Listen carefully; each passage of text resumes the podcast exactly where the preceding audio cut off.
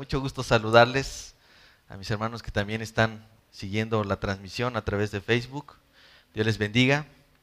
Eh, pues vamos a entrar directamente al mensaje, hermanos. Eh, primero quisiera orar al Padre que nos dé el permiso y que el Señor nos use en este tiempo. Padre, gracias te doy por esta oportunidad, el privilegio que nos das de podernos reunir cada domingo, Señor. Gracias te doy porque sé que es por tu gracia, es por tu gracia que estamos aquí, es por tu misericordia, la cual se renueva cada mañana, por la que estamos aquí sentados. Padre, reconocemos nuestra necesidad de ti y en nuestros corazones hay un anhelo ferviente de querer conocerte más a ti, de conocer a nuestro Padre y a Jesús a quien tú has enviado. Permite que en este tiempo, Señor, el mensaje sea de luz para las vidas de mis hermanos, que sea de ánimo y que nos motive sobre todo a poner por obra cada una de las cosas que aquí escuchamos, Señor. Padre, toda tu palabra es inspirada y nos la has regalado para fin de poder aprovecharla. Gracias por el privilegio de poder contar con tu palabra, Señor. Así que hoy estamos en tus manos y dispongo mi vida, Señor, delante de ti y te ruego que tú seas con nosotros en este tiempo, que tu Espíritu nos ayude, nos confronte, nos exhorte, nos anime y, Señor, que nuestros corazones, esa fe que has sembrado desde hace mucho tiempo, Señor, genere frutos para el beneficio de tu iglesia. Bendícenos en esta hora, Señor, y ayúdame, Padre, porque te necesito. En el nombre de Jesús. Amén. Hermanos, esta ocasión vamos a, ver, eh, vamos a continuar con nuestra serie de Primera de Pedro. Y en esta ocasión nos vamos a detener en el versículo 13. Nos hemos ya, ya hemos avanzado 12 versículos, pero en esta ocasión vamos a, a mantenernos en este día por el versículo, versículo 13. Yo he querido llamar a, esta, a este sermón una esperanza en acción. Eh, vamos a ver lo que dice eh, Primera de Pedro, primer capítulo, versículo 13. Dice, por tanto, ceñid los lomos de su entendimiento, sean sobrios y esperen por completo en la gracia que se les traerá cuando Jesucristo sea manifestado. Y miren, una de las cosas que, que me gusta eh, hacer comúnmente cuando hago mis estudios es revisar algunas otras versiones para ver cómo lo están diciendo, ¿no? Así que yo siempre utilizo la versión de las Américas, la Biblia de las Américas, y una, y una versión también que se llama la Nueva Biblia de las Américas. Y también llego a usar la nueva traducción viviente. Pero en esta ocasión quiero hacer una comparación de esas tres versiones para, eh, solamente para fines de ampliar la visión de lo que, lo que el texto quiere decir. Así que eh, voy, a, leerles lo que dice la Biblia de las Américas. Dice, por tanto, ceñid su entendimiento para la acción, sean sobrios en espíritu, poned su esperanza completamente en la gracia que se les traerá en la revelación de Jesucristo. Y, en la nueva Biblia de las Américas lo dice así. no hay mucha diferencia, pero hay palabras que nos van a servir de mucho poderlas tener aquí, porque eh, sobre todo hubo, digamos, algunas palabras que dan el sentido más adecuado para el mensaje. Dice la nueva Biblia de las Américas, por tanto, aprenda, eh, preparen su entendimiento para la acción, sean sobrios en espíritu, pongan su esperanza completamente en la gracia que se les traerá en la revelación de Jesucristo. Miren, nuestro texto empieza con un por tanto. Esa, eso implica que lo que vamos a ver en este versículo es un puente. Pedro ha querido usar el versículo 13 como un puente para tratar de relacionar lo que ha dicho con lo que va a decir a continuación. Pero no es solamente el por tanto lo que nos va a ligar a lo que dice el versículo 13.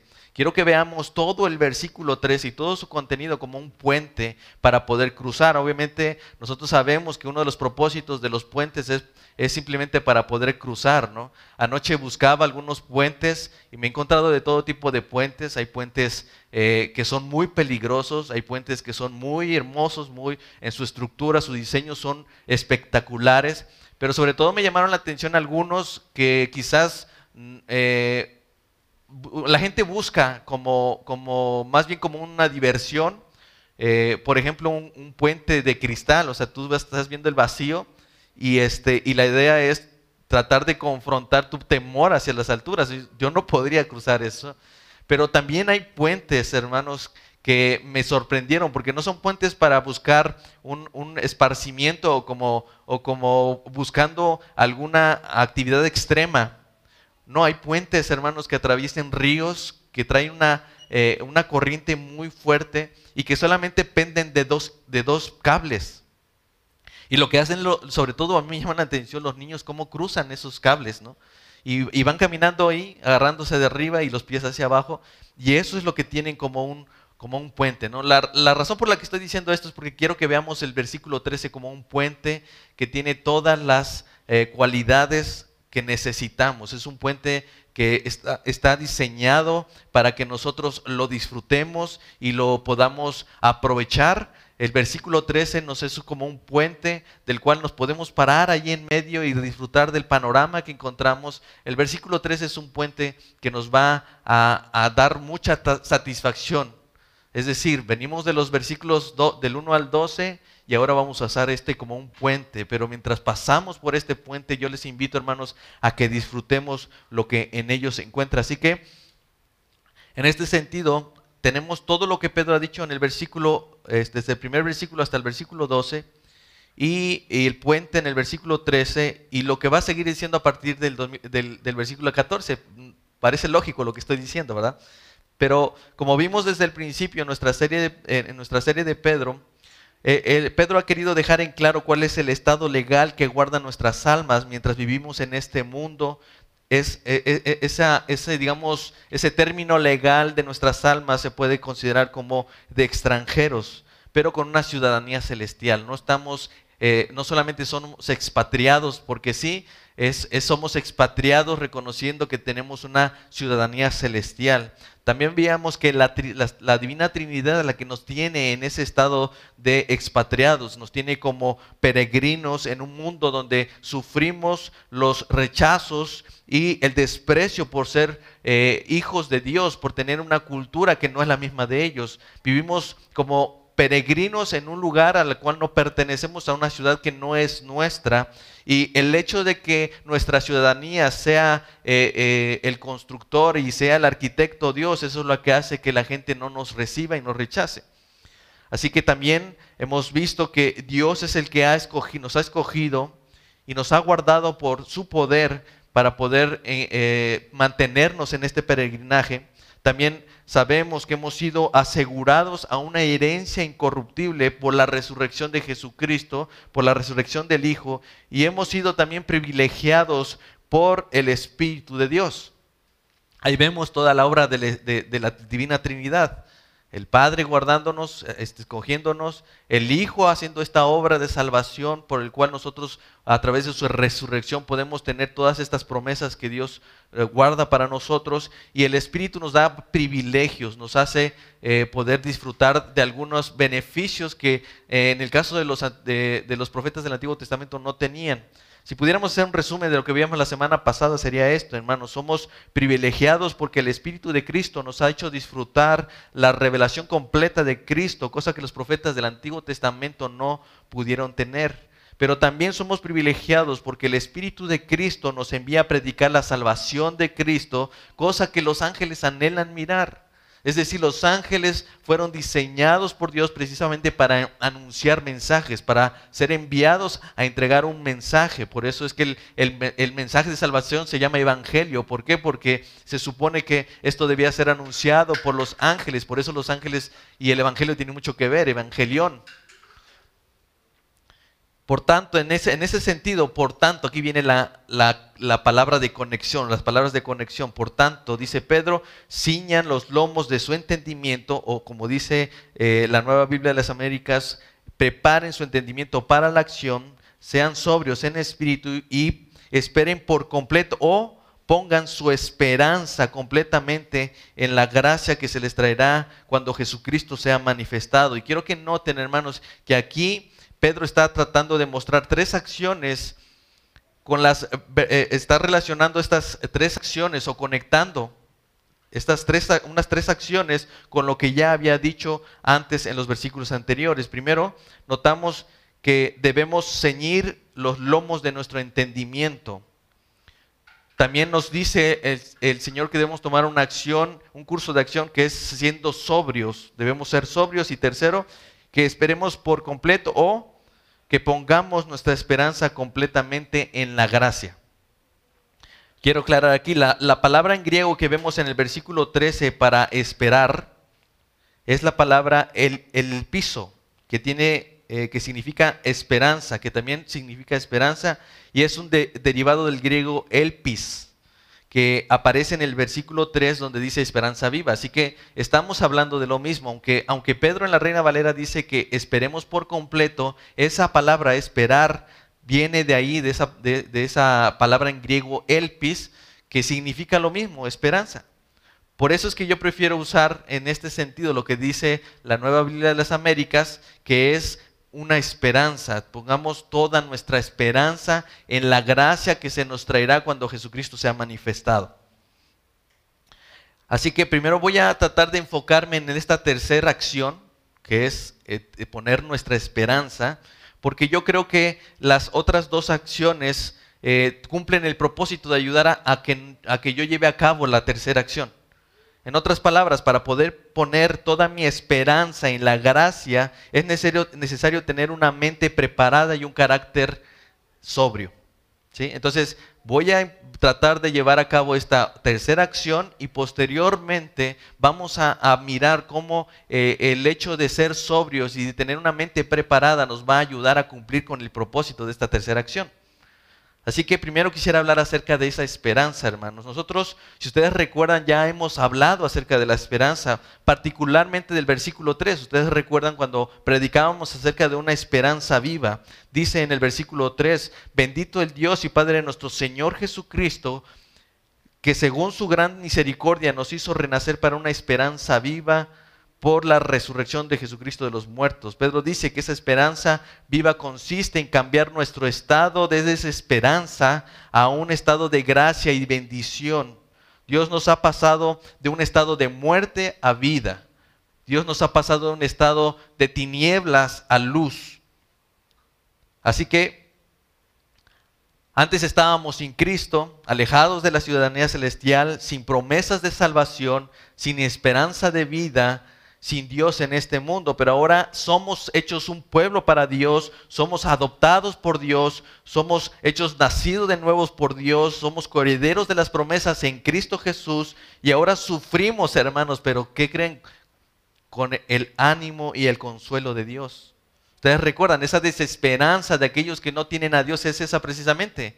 Nosotros somos eh, eh, pasajeros, somos extranjeros aquí, eh, sin embargo, eso no significa que por ser hijos de Dios vamos, no vamos a padecer. Él está diciendo, las pruebas son necesarias para que sea purificada nuestra fe. Además, Pedro quiere recordarnos que esa esperanza está viva por el hecho de una tumba vacía. La razón por la cual esta esperanza tiene una, es, es, viva, no es muerta, es porque el Señor está relacionando esta verdad, esta esperanza con la resurrección de los muertos. No solamente con, el que, con que el Señor haya resucitado. Pablo habla en Primera de Corintios acerca de la necesidad de entender que si no hubiera resurrección de los muertos, Cristo no habría resucitado. Y si Cristo no resucitó, entonces es vana nuestra fe. Así que por un lado esta esperanza es viva porque esa, esa esperanza está relacionada con la resurrección de Jesucristo. Si Cristo no hubiera sido resucitado por el Padre, entonces nosotros seguiríamos en nuestros pecados. Pero no solamente eso, esa, esa esperanza está viva porque nos está anunciando la realidad de que nosotros también vamos a ser resucitados juntamente con Cristo. Segunda de Corintios 4.14 dice, sabiendo que el que resucitó al Señor Jesús, a nosotros también nos resucitará.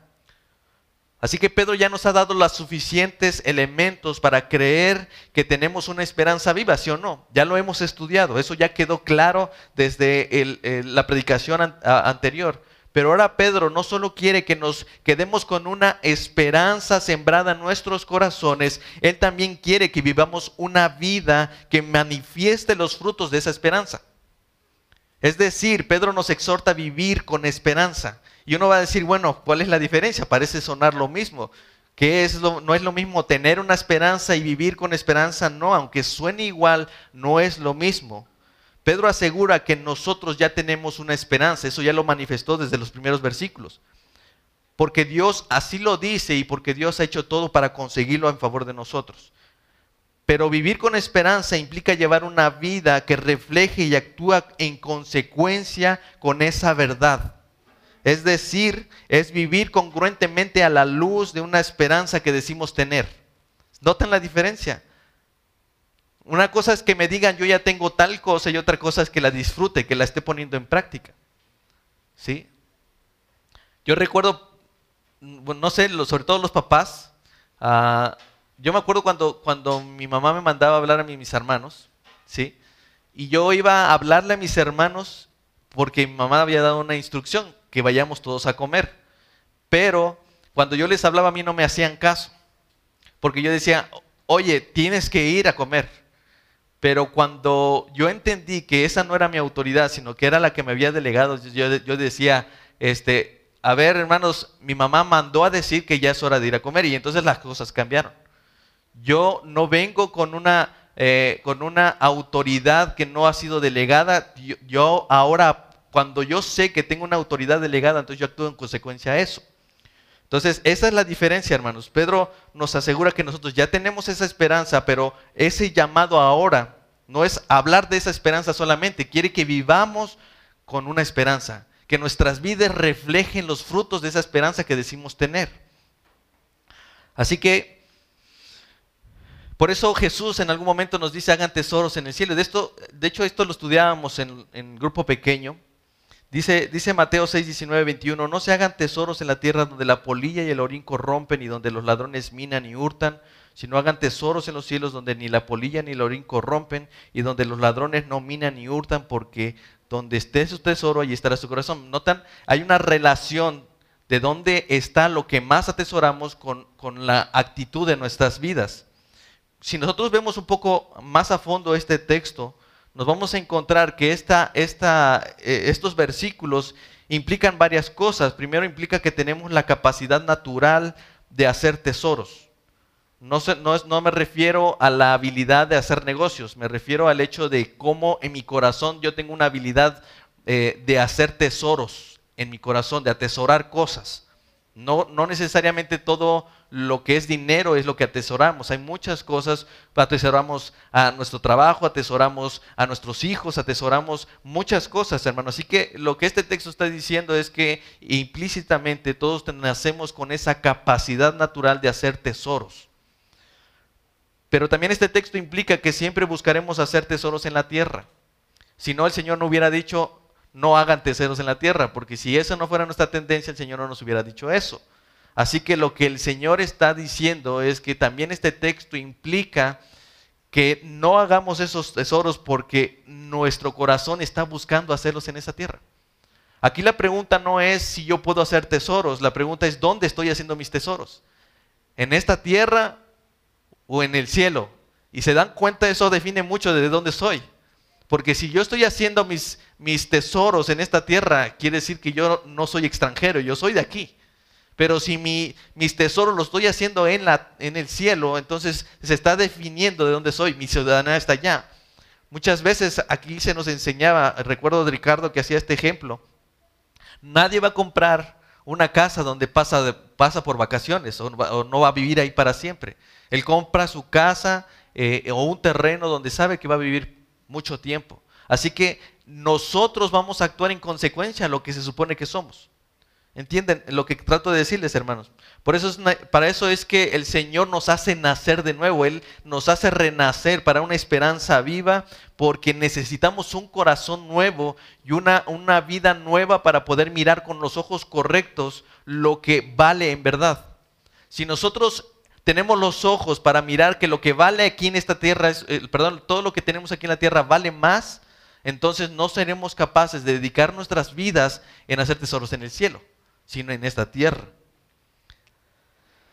Así que nosotros requerimos de un nuevo corazón que nos ayude a mirar este mundo con los ojos correctos y a valorar todas las cosas a la luz de una eternidad, a la luz de esa esperanza que decimos tener. Ahora, hermanos, hacer tesoros en el cielo no tiene que ver con dinero necesariamente, tiene que ver con decisiones. Se trata de, que todo lo que hacemos en esta vida sea a la luz de esa, a la luz de esa eternidad. Si nosotros decimos, y ya le creímos a Pedro todo lo que nos dijo en los versículos anteriores. Entonces yo digo, yo tengo esa, esa fe, yo tengo esa esperanza. ¿Por qué? Porque el Padre me ha hecho nacer de nuevo. Porque el Padre me ha guardado en todo este tiempo para, para soportar el rechazo de este mundo. Pero no solamente tiene que ver con esta, con esta realidad de hacer tesoros eh, en el cielo con, con, dinero, sino con el hecho de tomar decisiones que reflejen esa verdad, hermanos. ¿Se acuerdan lo del tesoro perdido? ¿no? Ya lo estudiábamos. ¿Cuál es la, cuál es, ¿Qué es lo que refleja esa parábola del tesoro perdido? Refleja la oportunidad que tenemos de experimentar, encontrarnos con un tesoro. Y dice la parábola que, ese, que cuando este hombre se encontró con dicho tesoro, él tomó una decisión. Esa decisión estaba relacionada con lo que había sucedido, con ese acontecimiento de haberse encontrado con tal tesoro. Él decidió vender todo lo que tenía a fin de poder conseguir aquel tesoro. De eso se trata, hermanos, de tomar decisiones. No solamente es decir, bueno, quieren sembrar en el reino de Dios, por favor pasen los sobres.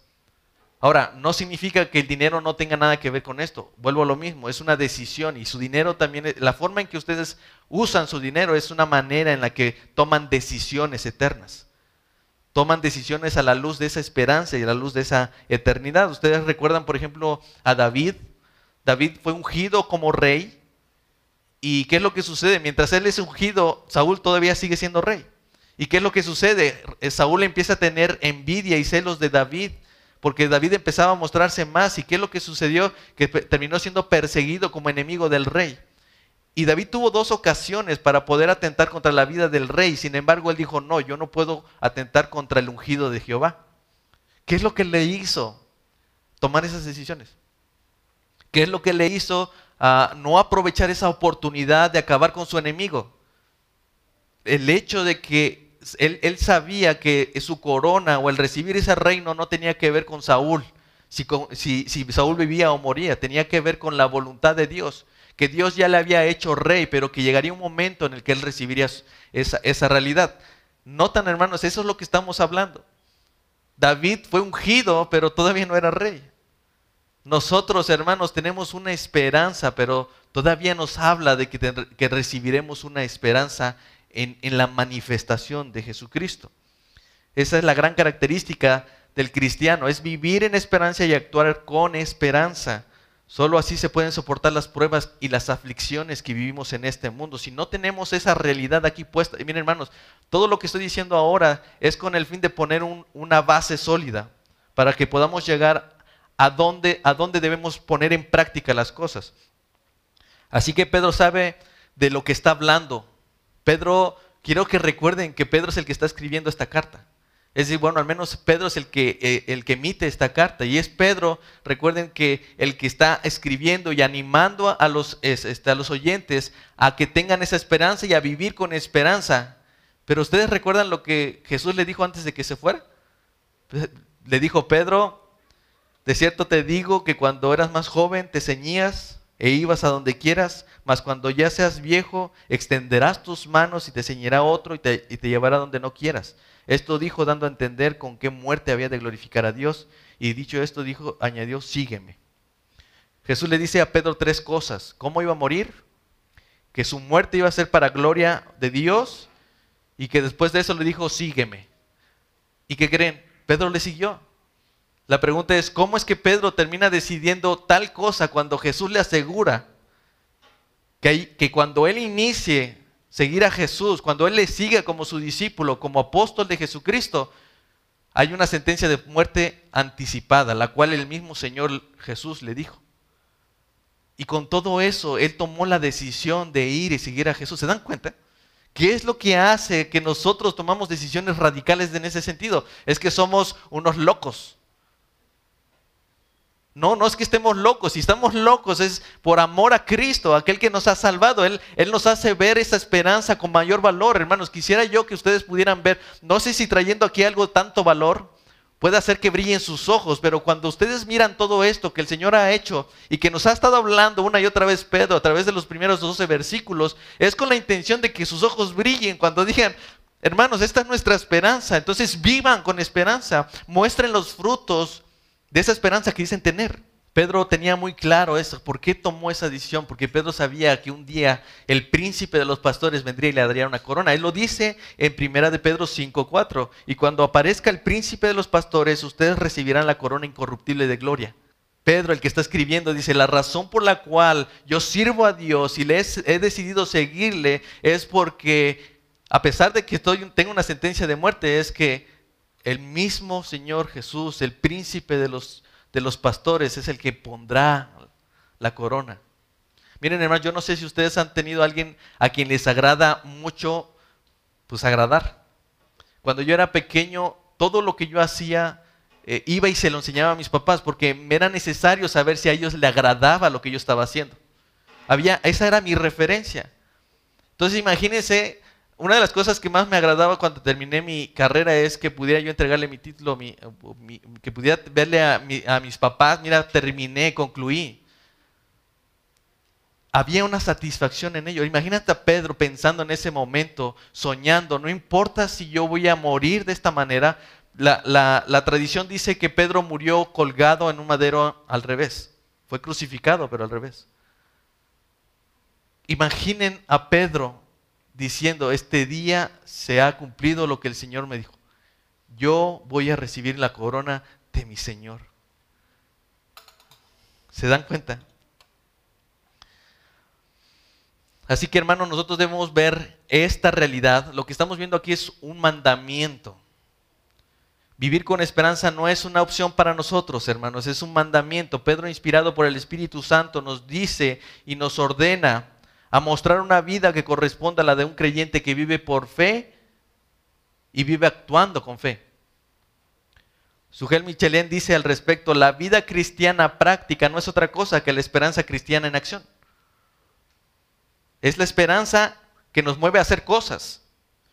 No solamente es fe en la fe. A nosotros, mira, Pedro pudo haber concluido y haberles dicho a todos, miren, esto es lo que aprendimos y, este, y no, pueden, no pueden decir que no creen eso, tienen que creer, porque si no creen, pues ni modo. O sea, no nos están, no, es una, no es una cuestión, no, sea, no es algo que no sea cuestionable. Pero básicamente esa, esa esperanza que ya fue sembrada en nuestros corazones debe manifestarse, es esa esperanza cristiana en acción. Esa esperanza nos tiene que motivar a hacer muchas cosas, que es lo que vamos a ver a partir del versículo 14.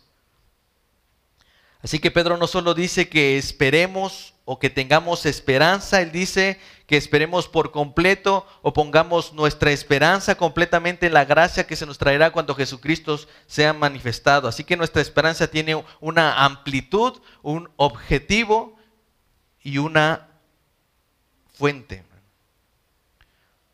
La, amplitud de nuestra esperanza, hermanos, dice que debemos esperar por completo o tenemos que tener nuestra esperanza completamente, no en partes, no parcialmente, es completamente. Esto indica, hermanos, que no podemos poner nuestra esperanza en algo o alguien que no sea la de, la de esta gracia. Es decir, debemos rechazar toda oportunidad que se nos presente de sustituir el objeto de nuestra esperanza por un Salvador funcional. ¿Qué, no, qué nos, nos es más funcional? ¿Qué, no es, ¿Qué nos está haciendo más práctico? ¿En dónde podemos poner nuestra confianza? En lo que nos genere rápido. Si necesito salud, entonces deposito toda mi confianza en los médicos, en sus habilidades, en las medicinas, pero no en, no en la gracia del Señor. Cuando necesitamos dinero, entonces deposito toda mi confianza, toda mi esperanza en la fuente de ingresos y no en la gracia de Dios. Si necesito a alguien que me ame y me acompañe, esté conmigo toda mi vida, entonces deposito mi confianza en aquella persona, pero no en la gracia de Dios. Todos estos propósitos pueden ser deseos genuinos. Es correcto tener planes, es correcto desear estas cosas, son buenas, hermanos, pero el problema viene cuando nosotros eh, tenemos, ponemos toda nuestra confianza en ellos y creemos que de ellos depende nuestra felicidad. Y entonces convertimos todo esto en un Salvador funcional, pero no en Cristo, no en la gracia que nos ha anunciado. Cuando colocamos nuestra esperanza más profunda en el lugar equivocado, terminamos por edificar un altar y mostrarles nuestros sacrificios, hermanos. ¿Qué es lo que hemos sacrificado?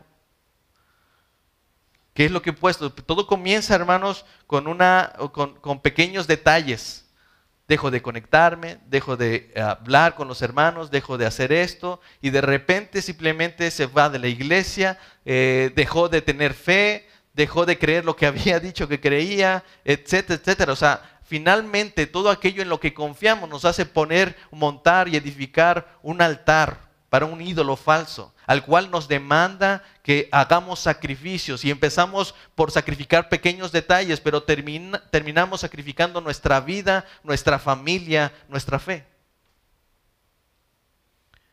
En pocas palabras, hermanos, cuando perdemos el foco de nuestra esperanza, y sustituimos el objeto de nuestra confianza en algo que no es eterno, entonces viene el problema. Por eso el Señor nos dice en Proverbios 11:28, el que confía en sus riquezas caerá, porque eso no es la gracia. Proverbios 28:26 dice, el que confía en su propio corazón es necio. ¿Por qué? Porque en su corazón no está la gracia. Y maldito el varón que confía en el hombre. No es que esté mal confiar en el hombre, es que tú pongas toda tu confianza en el hombre y rechaces o, cambies la esperanza totalmente en la gracia. Pero esto también implica, hermanos, que no podemos compartir nuestra esperanza con algo o alguien que no sea la gracia. Es decir, no debemos pensar que podemos confiar en la gracia y en algo más. El Señor mismo lo decía, nos puede servir a, Dios y a las riquezas. ¿Por qué? Porque amarás a uno y menospreciarás a otro. No se puede, hermano. Este llamado de confiar y de poner nuestra esperanza en esa gracia es total, no es parcial y no es compartida. Así que debemos aprender a quitar los ojos de nosotros mismos y centrar toda nuestra esperanza en las promesas de su gracia, en el objeto de nuestra esperanza. ¿Cuál es el objeto de nuestra esperanza? La gracia que recibiremos, es lo que está diciendo el Señor. Juan Sánchez escribe, aquello en, lo, aquello en lo que ponemos nuestra esperanza determina cómo vivimos ahora y la manera como vivimos ahora demuestra aquello en lo que ponemos nuestra esperanza. Donde está tu tesoro, ahí está tu corazón. Pedro quiere concentrar toda nuestra esperanza en un solo objetivo. ¿Cuál, hermanos? Que pongamos nuestra esperanza en la gracia que se nos traerá. Quiero que noten algo, hermanos. Eh, durante los primeros 12 versículos no hemos encontrado ninguna imperativa, ningún mandamiento. Todos los versículos del 1 al 12 encontramos puros indicativos. Nos indican la gracia de Dios. Pero de ahí, de en fuera, hasta el versículo 13 nos encontramos con un, con un mandamiento, el tener esperanza. Debemos vivir con esperanza. Miren, van a ver cómo, cómo, es que en los versículos 12 hay hasta el 12 son indicativos de la gracia que estamos disfrutando ahora, hasta ahora, y casualmente en el primer mandamiento de Dios, en el versículo 13, es a poner nuestra esperanza completamente en la gracia que disfrutaremos en el futuro. ¿Notan? 12 versículos para decir acerca de la gracia con el fin de que nosotros cumplamos el mandamiento de Dios para que nosotros pongamos toda nuestra esperanza en aquello que vamos a disfrutar en el futuro, que es la gracia de Dios. Miren, miren cómo es que una y otra vez Pedro nos habla de esos indicativos, nos está indicando la gracia de Dios. Es por gracia que somos elegidos por Dios desde antes de la fundación del mundo. Es por gracia que Dios nos ha hecho nacer de nuevo para una esperanza viva cuando vivíamos sin esperanza y sin amor, sin Dios. Es por, es por gracia que Dios nos ha asegurado una herencia corruptible, incontaminada, inmarcesible, reservada en los cielos. Es por gracia que nos ha dado, nos ha guardado ahora por medio de la fe hasta que recibamos esa herencia. Es por gracia que Dios nos purifica por medio de las pruebas para que nuestra fe, en nuestra fe sea hallada en alabanza, o gloria y honor.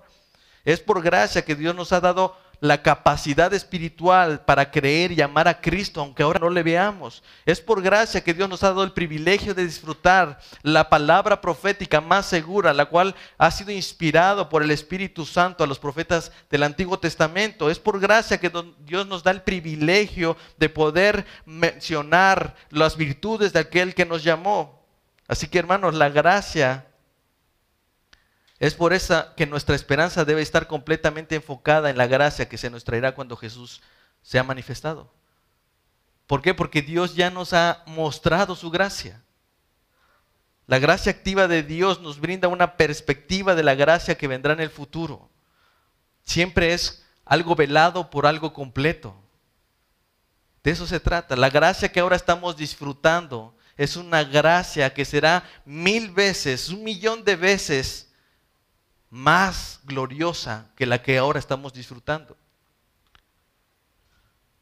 Por eso es que tenemos no solamente el objetivo de nuestra esperanza, también tenemos la fuente de nuestra esperanza. Pedro quiere que disfrutemos de esa herencia cuya promesa está anclada a la gracia que ya recibimos, pero no solo el objeto de nuestra esperanza es lo que nos tiene aquí, es la fuente también de nuestra esperanza. El objetivo, hermanos, es la gracia que, será que, nos, que nos será dada.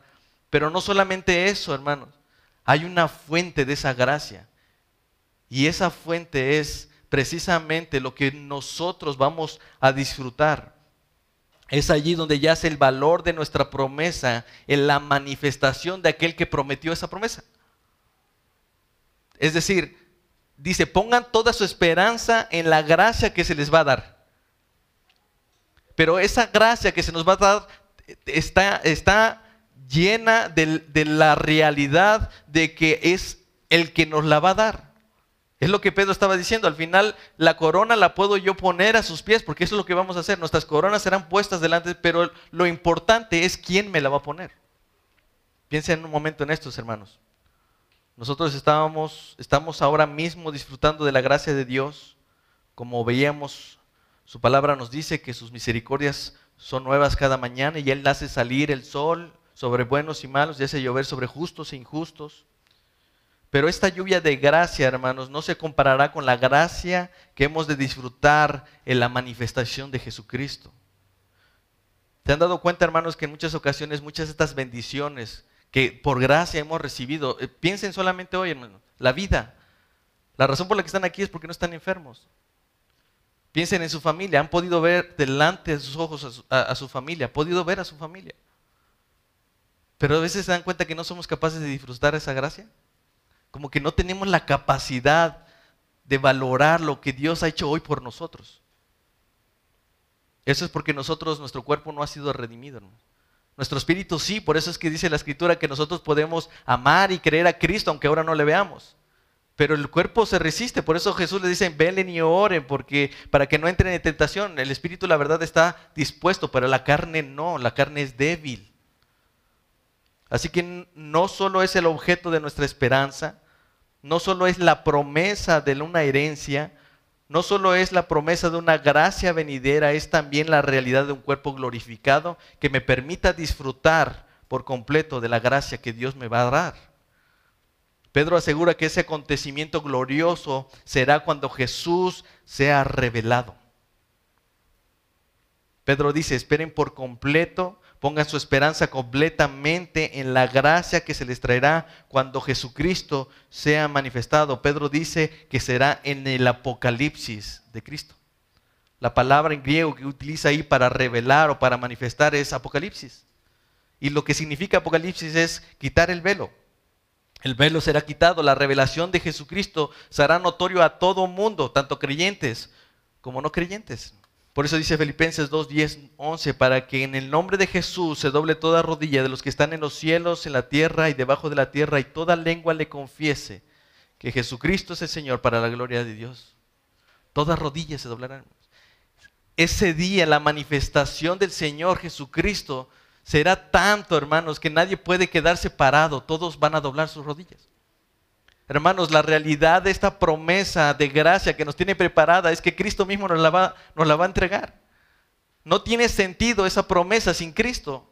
no tiene sentido y no tiene un valor para nosotros si no es Cristo quien nos la da.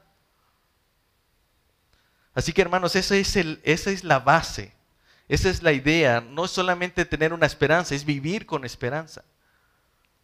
Dios nos ha dicho que esa esperanza debe ser, este, nuestra esperanza debe estar puesta completamente en una gracia, en el, objetivo de nuestra esperanza.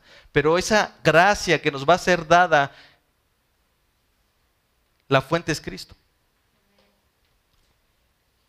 Entonces, por esa razón dice, por tanto, ciñan los lomos de su entendimiento, o como dice la Biblia, Nueva Biblia de las Américas, preparen su entendimiento para la acción, sean sobrios y esperar por completo en la gracia que se les dará, eh, se les traerá cuando Jesucristo sea manifestado. Para lograr una esperanza que esté completamente arraigada en la gracia que hemos de recibir en, en la revelación de Jesucristo, es necesario ceñir los lomos del entendimiento y ser sobrios.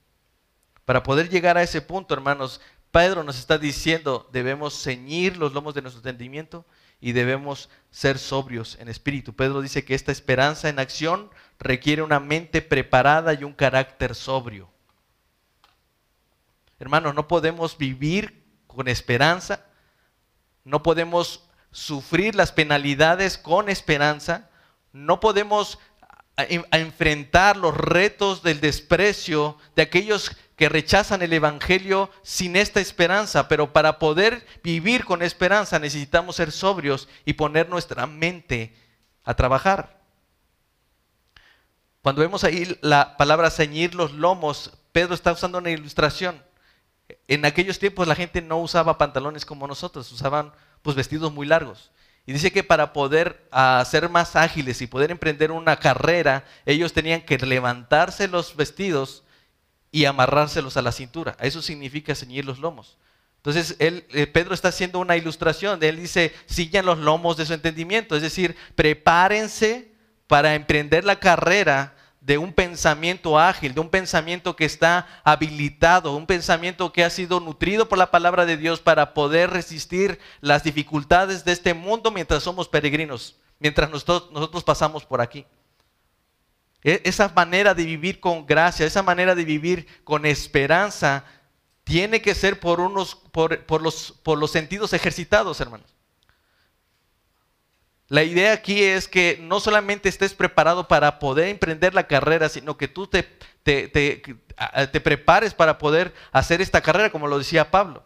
Ceñir los lomos implica una acción de recogerse los vestidos y, Pedro quiere mostrar así debemos hacerlo. Miren, es como ciertas expresiones que nosotros usamos, como la expresión de eh, hay que apretarse el cinturón.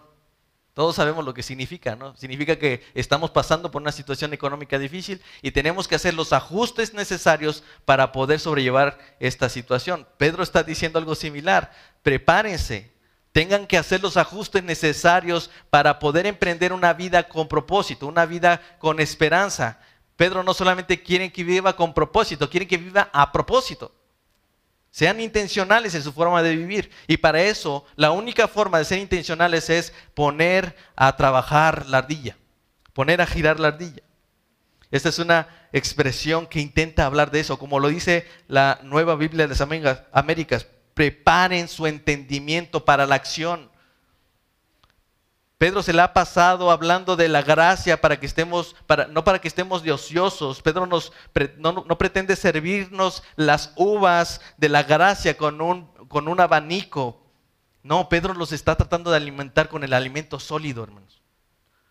Pedro quiere animar. Todos los versículos, los primeros versículos son ese alimento sólido, pero si nosotros no nos dedicamos a observar y a meditar en lo que el Señor nos ha dicho que Él ha hecho por nosotros, va a ser difícil que tengamos los sentidos ejercitados y preparados para poder resistir las situaciones que vienen. No podremos vivir con esperanza, hermanos. Podremos saber que tenemos una esperanza, pero no es lo mismo vivir con esperanza. Dice Hebreos 5, 12 al 14, porque debiendo ser ya maestros, después de tanto tiempo, tienen necesidad de que se les vuelva a enseñar cuáles son los primeros rudimentos de las palabras de Dios. Y han llegado a ser tales que tienen necesidad de leche y no de alimento sólido. Y todo aquel que participa de la leche es inexperto en la palabra de justicia, porque es niño, pero el alimento sólido es para los que han alcanzado madurez, para los que por el uso tienen los sentidos ejercitados en el discernimiento del bien y del mal. Pedro nos está diciendo, prepárense, ¿para qué? Para que sean maestros, para que sean expertos en la palabra de justicia, para que alcancen madurez, Pedro sabe que solo aquellos que tienen los sentidos ejercitados podrán atender ese llamado, hermanos, de ser santos, porque el Señor es santo, como lo dice el versículo 14, a conducirnos en temor de Dios en esta peregrinación, a tener esperanza solo en Dios y a poder amarnos unos a otros, hermanos. No podemos amar a un hermano que es difícil si nosotros no tenemos la mente madura, los sentidos ejercitados para amar. Hermanos, somos privilegiados por el Espíritu, ¿se acuerdan? Él nos ha dado una revelación completa. La Biblia que tienen ahí en sus manos no es para que se desperdicie. Esa Biblia es un regalo del Espíritu Santo para que ejerciten sus mentes, para que preparen, para que tomen, eh, eh, este, se preparen para esta mentalidad y para este pensamiento, lo pongan en acción. Sus Biblias no es como, como los católicos que la, que la abren y le ponen una veladora. No va a suceder nada con, con eso. Nosotros, hermanos, tenemos que sentirnos privilegiados. Eso es una gracia de Dios, que nosotros tengamos una revelación de Cristo y que podamos entrar allí, disfrutarlo y el poder conocer más al Señor con un fin, hermanos, de que vivamos con esperanza. Hermanos, ¿por qué creen que los, los que viven sin esperanza y sin Dios viven así? Porque ignoran la verdad de Dios. De hecho, en el versículo 14, primera de Pedro, versículo 14, dice, como hijos obedientes, no se conformen a los deseos que antes tenían estando en su ignorancia. La visión de, de nuestra visión, la que teníamos antes, era una visión limitada, una visión sin esperanza, sin eternidad, sin consuelo. ¿Cómo íbamos a tomar decisiones a la luz de una eternidad que no teníamos? Pero ahora la tenemos, hermanos. Ahora la tenemos. Antes era por ignorancia, pero ahora no pueden decir que, no, que es por ignorancia. Porque la palabra está al acceso de todos. Esto pues digo, dice Efesios 4:17, y requiero en el Señor que ya no anden como los gentiles, que andan en la vanidad de su mente, teniendo el entendimiento entenebrecido, ajenos a la vida de Dios por la ignorancia que hay en ellos. Pero por la dureza de su corazón, los cuales después que perdieron toda sensibilidad, se entregaron a la lascivia para cometer con avidez toda clase de impureza. ¿Se dan cuenta, hermanos? Si nosotros no estamos preparados, cualquier situación nos va a alejar de la fe. Cualquier situación. ¿Por qué? Porque una vez que nosotros nos entregamos, empezamos a, a dar sacrificios y dejamos dar nuestro tiempo, nuestra comunión con Dios, poco a poco dejamos de tener sensibilidad, perdemos sensibilidad a la palabra de Dios. Y después ya es difícil que nosotros podamos retomar. ¿Y qué es lo que sucede? Se entrega uno a la lascivia, a comer toda, con altivez toda clase de impureza. Alejarnos de esa verdad implica, hermanos, vivir en ignorancia y tener un entendimiento entenebrecido. Pero solamente la palabra de Dios nos da luz a nuestras vidas. Por eso dice su palabra, lámpara a mis pies tu palabra y lumbrera mi camino. Así que Pedro quiere que nosotros preparemos nuestro entendimiento para la acción. Vivir como extranjero en un mundo que nos rechaza por tener una esperanza viva requiere de un pensamiento firme y no fluctuante. Hermanos, eso no me lo va a dar por osmosis la palabra, me lo va a dar el que yo me meta a la palabra. Dice Efesios 1:18, alumbrando los ojos de su entendimiento para que sepan cuál es la esperanza a que les ha llamado, el cual y la, cuáles las riquezas de la gloria en la herencia de los santos. Romanos 12:2 dice, no se conformen a este siglo, sino transformaos por medio de la renovación de su entendimiento para que comprueben cuál es la voluntad de Dios buena, agradable y perfecta. Hermanos, si nosotros no renovamos nuestra mente por la palabra de Dios, no vamos a saber si, si lo que está sucediendo es la perfecta y buena voluntad de Dios. Al contrario, una y otra vez estaremos rechazando la gracia de Dios y no podemos mirar la gracia de Dios porque estamos peleando contra Dios, porque no podemos eh, eh, esperar algo malo de Él. Todo lo estamos diciendo. Y es que ¿por qué yo? ¿Y por qué estoy sufriendo? ¿Y por qué estoy padeciendo esto? La razón por la que nos quejamos tanto delante de Dios es porque nosotros no hemos sido capaces de ir a la escritura y mirar la gracia de Dios y ni siquiera de poder mirar cómo el Señor cada día muestra su misericordia. Dice, hay que renovar nuestro pensamiento, hay que ser transformados por la palabra de Dios para que comprobemos que todo lo que nos está sucediendo es bueno y es agradable y es perfecto. Quizás no es agradable para nosotros, hermanos, pero para Dios sí, y eso trae gloria. Pedro lo sabía, él dice, si yo voy a morir, porque el Señor lo dijo, y eso trae gloria a Dios, entonces eso es bueno, esa es su perfecta voluntad y es agradable. Aunque no va a ser agradable para mí, es agradable para el Señor. Así que debemos ser entendidos, hermanos, y debemos ser sobrios. La, la sobriedad mental y espiritual incluye conceptos de constancia. Es, eh, esta, esta palabra sobriedad, pues es simplemente el hecho de no estar borracho. ¿Quién se podría defender estando borracho? Imagínense que viene tres, un ladrón, ¿podrán defenderse? O si vinieran unos perros rabiosos, ¿podrán defenderse? Por eso el Señor nos llama a estar sobrios, a tener nuestra mente clara, a, ser entendidos y a, estar, a manifestar una, una, una esperanza que nos mantiene sobrios. Tenemos que estar sobrios, hermano. De hecho, esta palabra siempre está relacionada con la venida del Señor Jesucristo. Dice 1 de 4, 4, 7, más el fin de todas estas cosas se acercan. Sean pues sobrios y blen en oración. Es decir, el momento de la manifestación de Jesucristo llegará pronto, así que velen y sean sobrios. Primera de Pedro 5.8, sean sobrios y velen porque vuestro adversario el diablo está como león rugiente, ¿se dan cuenta? O sea, nosotros tenemos que vivir con sobriedad porque hay un enemigo que no está descansando, hermanos. Por eso el tema de velar y la sobriedad tiene que ver con esto. Miren, los borrachos toman de noche y la gente duerme de noche. No dice que nosotros no vayamos a dormir, pero que nosotros somos llamados a, vivir con sobriedad, estando atentos a lo que va a suceder, porque no sabemos el día ni la hora que el Señor vendrá. Por tanto, hermanos, no durmamos como los demás, sino velemos y seamos sobrios. Pero nosotros que somos del día somos sobrios, habiéndonos vestido con la coraza de la fe y de amor y con la esperanza de salvación como yelmo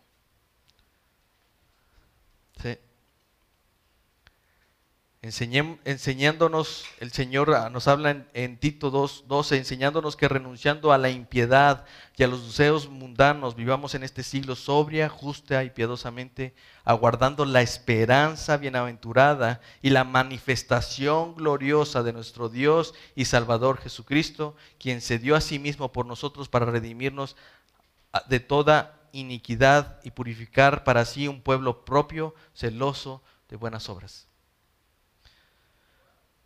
Hermanos, nosotros tenemos razones para vivir con una esperanza viva y poner esa esperanza en acción. Vamos a orar. Padre, gracias te doy por esta tarde, por tu palabra, por la bendición de poder compartir con mis hermanos, Señor, de en su corazón, Señor, primeramente hay un deseo y un anhelo de conocerte a ti. Así que, Señor, te ruego que les enseñes y les motives a vivir con esperanza, Señor. Que les hagas andar con sobriedad y que les hagas ser entendidos, Señor. Ejercita sus mentes, que renueven sus mentes por medio de tu palabra, Señor, a fin de que de estar preparados, Señor, para esta vida. Padre, no siempre, Señor, tendremos la facilidad de congregarnos y, de tener esta bendición de hacer iglesia, Señor. Así que te ruego, Padre, que en los tiempos de persecución que algunos ahora mismo padecen, Señor, sean una ilustración de cómo este mundo cada vez nos irá rechazando más y más y que nosotros debemos estar preparados, ceñir los lomos de nuestro entendimiento, ser sobrios, para recibir con toda esperanza lo que nos traerás en la manifestación, en tu manifestación. Te ruego, Señor, que nos ayudes como iglesia a vivir con esperanza y a poner nuestra esperanza en acción. En el nombre de Jesús. Amén.